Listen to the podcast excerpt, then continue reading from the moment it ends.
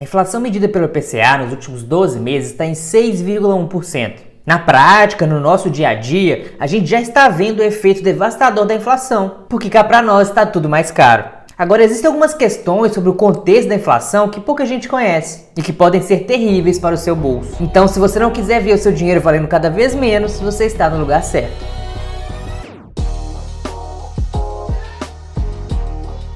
Meu nome é André Araújo, eu sou engenheiro e investidor. E aqui eu vou falar cinco motivos para você temer a inflação. E o primeiro e mais óbvio deles é que você fica mais pobre com o tempo. De maneira bem simples, podemos definir a inflação como a perda do poder de compra da moeda, ou como é bem conhecida, né, a consequência principal dela, que é o aumento generalizado de preços. O pãozinho na padaria, lá nos anos 2000, era 5 centavos. Hoje está no quilo, mas com certeza é umas 10 vezes mais.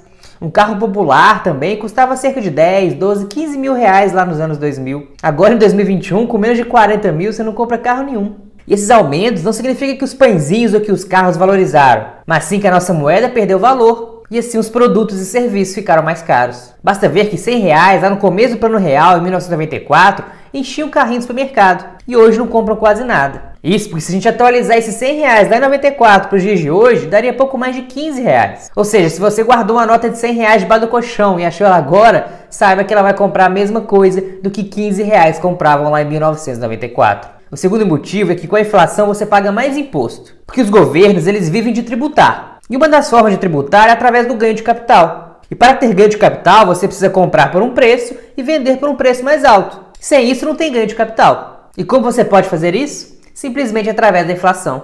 Um imóvel, por exemplo, com o passar do tempo, em condições normais, o seu preço vai acompanhar a inflação. Então, se você comprou um imóvel por 100 mil reais lá em 1994 e agora você vende ele por 600 mil reais, você pode pensar: olha só, que baita valorização. Só que se você parar para pensar, é só a correção da inflação. Só que mesmo assim tem ganho de capital e o governo vai abocanhar 15% dessa sua venda. Ou seja, nesse exemplo do imóvel, mesmo não valorizando um real acima da inflação, você pagaria 75 mil reais apenas de imposto de renda sobre o ganho de capital. Você já tinha parado para pensar nisso? Se eu conseguir ativar aí um clique na sua cabeça, esse vídeo merece sua curtida e a sua inscrição no canal. Então já clica aí no joinha e já se inscreva no canal para que você possa me ajudar a te ajudar cada vez mais. E como se não bastasse, com a criação do dinheiro a partir principalmente de 2020, todo esse dinheiro novo se transforma em dívida. Para pagar as dívidas, os governos geralmente têm duas opções. Eles podem diminuir as despesas para poder sobrar mais dinheiro e assim pagar as dívidas, ou eles podem aumentar os impostos. Agora, qual você acha que os governos vão adotar?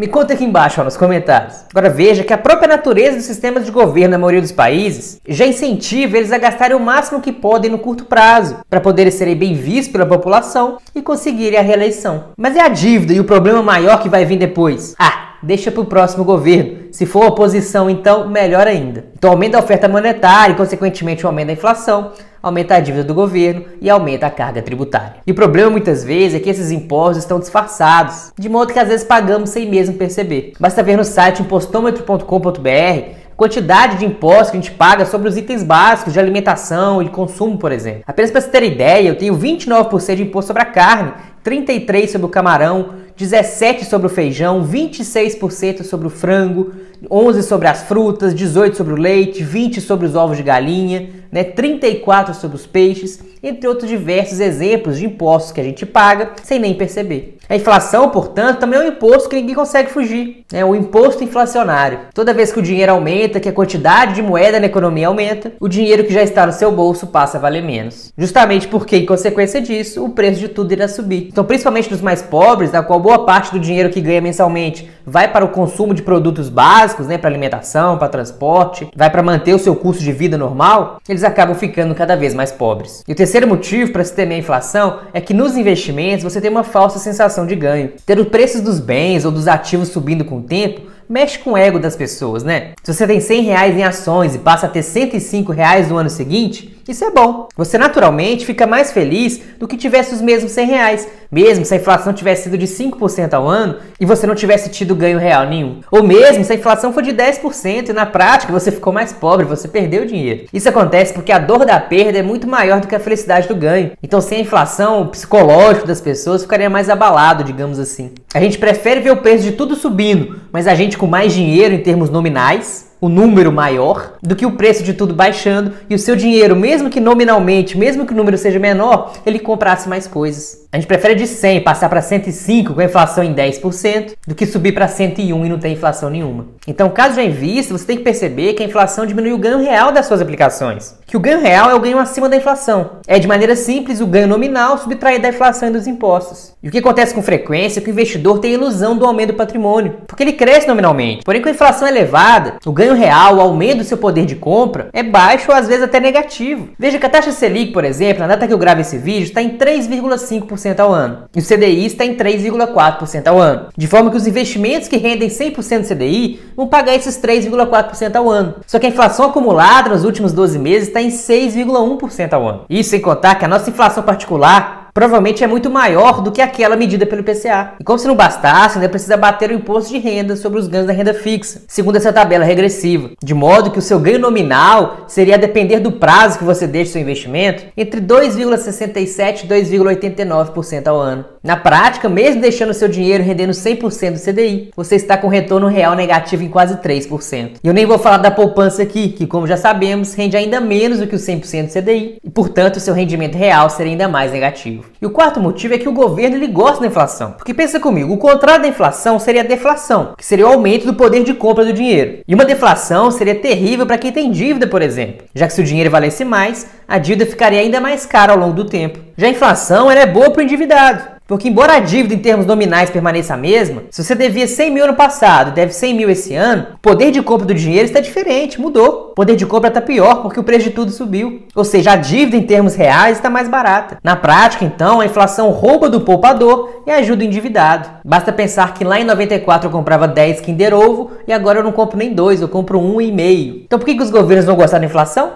Porque quem você acha que são os maiores devedores do mundo? Dívida que ultrapassam aí muitas vezes 100% do PIB. 100% de toda a riqueza produzida no país. Exatamente, os governos. Então eles gostam dessas metas de inflação que não sejam grandes demais para não deteriorar a economia, mas que ajudem a dívida a não aumentar tanto em termos reais. E uma forma que os governos usam para pagar as dívidas é através da própria inflação. A dívida do governo americano, principalmente, é composta majoritariamente por títulos pré-fixados, de forma que pelo dinheiro ter um custo no tempo, a dívida acaba ficando mais barata porque o dinheiro vale menos no futuro. No Brasil, uma porcentagem menor da dívida é pré-fixada, tendo boa parte dela, na verdade, vinculada à taxa Selic. De modo que pra gente, então, na prática, o aumento da inflação acaba forçando o Banco Central a aumentar as taxas de juros e a nossa dívida acaba ficando mais cara. Ou seja, o Brasil acaba perdendo nas duas pontas. Porém, no ritmo de inflação é constante, mas está sob controle, a dívida pode cair até pela metade em termos reais no longo prazo, justamente porque o dinheiro vai comprar menos coisas. Então a situação fiscal do Brasil é muito preocupante, porque de um lado você tem a inflação, acabando com o poder de compra das pessoas, e do outro você tem uma dívida cada vez maior na medida que aumenta os juros. E toda essa incerteza é o que faz os juros futuros continuarem subindo, e a gente vê aí constantemente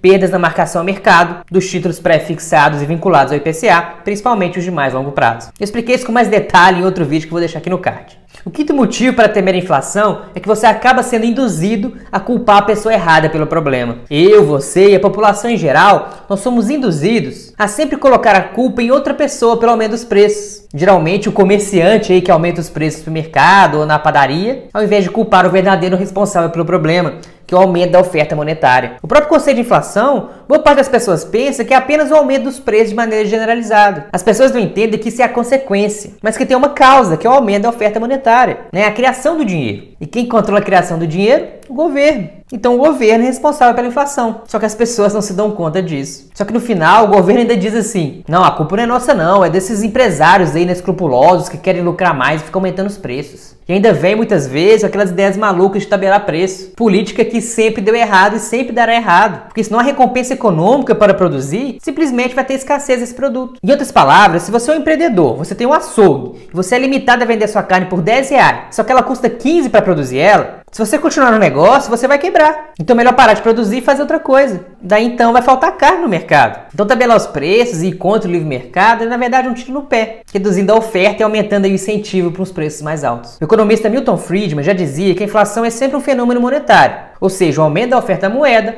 acaba ocasionando o um aumento dos preços. Em 2020, principalmente aí pelos efeitos da pandemia, o que se viu foi os governos do mundo todo adotando políticas de expansão monetária, aumentando as ofertas de dinheiro na sua economia, né? em outras palavras, imprimindo dinheiro. Esse aumento da oferta de dinheiro, como já falamos aqui algumas vezes, ele acaba por si só gerando a inflação. Porém, a combinação dessa política com uma política de juros baixos traz um componente ainda mais favorável ao aumento da inflação, que é a questão cambial. A taxa Selic baixa, a inflação alta, acaba por depreciar o câmbio, acaba por depreciar o real. Porque imagine que você é um investidor. Você pode investir no investimento A ou B. Ambos possuem o mesmo risco, só que o A ele vai render quatro vezes mais que o B. Qual que você investiria? Se é o mesmo risco, investiria naquele que dá um retorno maior para mim, certo? Certo. E a mesma coisa acontece com o investidor internacional. Se você é investidor internacional, pode investir no Brasil ou no México. Só que os dois são países emergentes e teoricamente têm mais ou menos o mesmo risco. Só que o México tem uma taxa nominal de juros de 4% ao ano e juros reais negativos em menos 0,6%, enquanto no Brasil tem uma taxa de 3,5% ao ano e juros reais de menos 2,6%. Para onde você acha que vai o dinheiro? O capital não vem para o Brasil, ele acaba saindo do Brasil. Só que esse capital é em dólar e com menos dólar no Brasil ele fica escasso e como tudo que é mais escasso ele sobe de preço. O dólar, portanto, valoriza frente ao real. Por isso vimos e ainda vemos o dólar cada vez mais caro. Por mais que no curtíssimo prazo o câmbio possa flutuar para cima e para baixo, o que nós vimos em 2020, por exemplo, foi o real perder 30% de valor,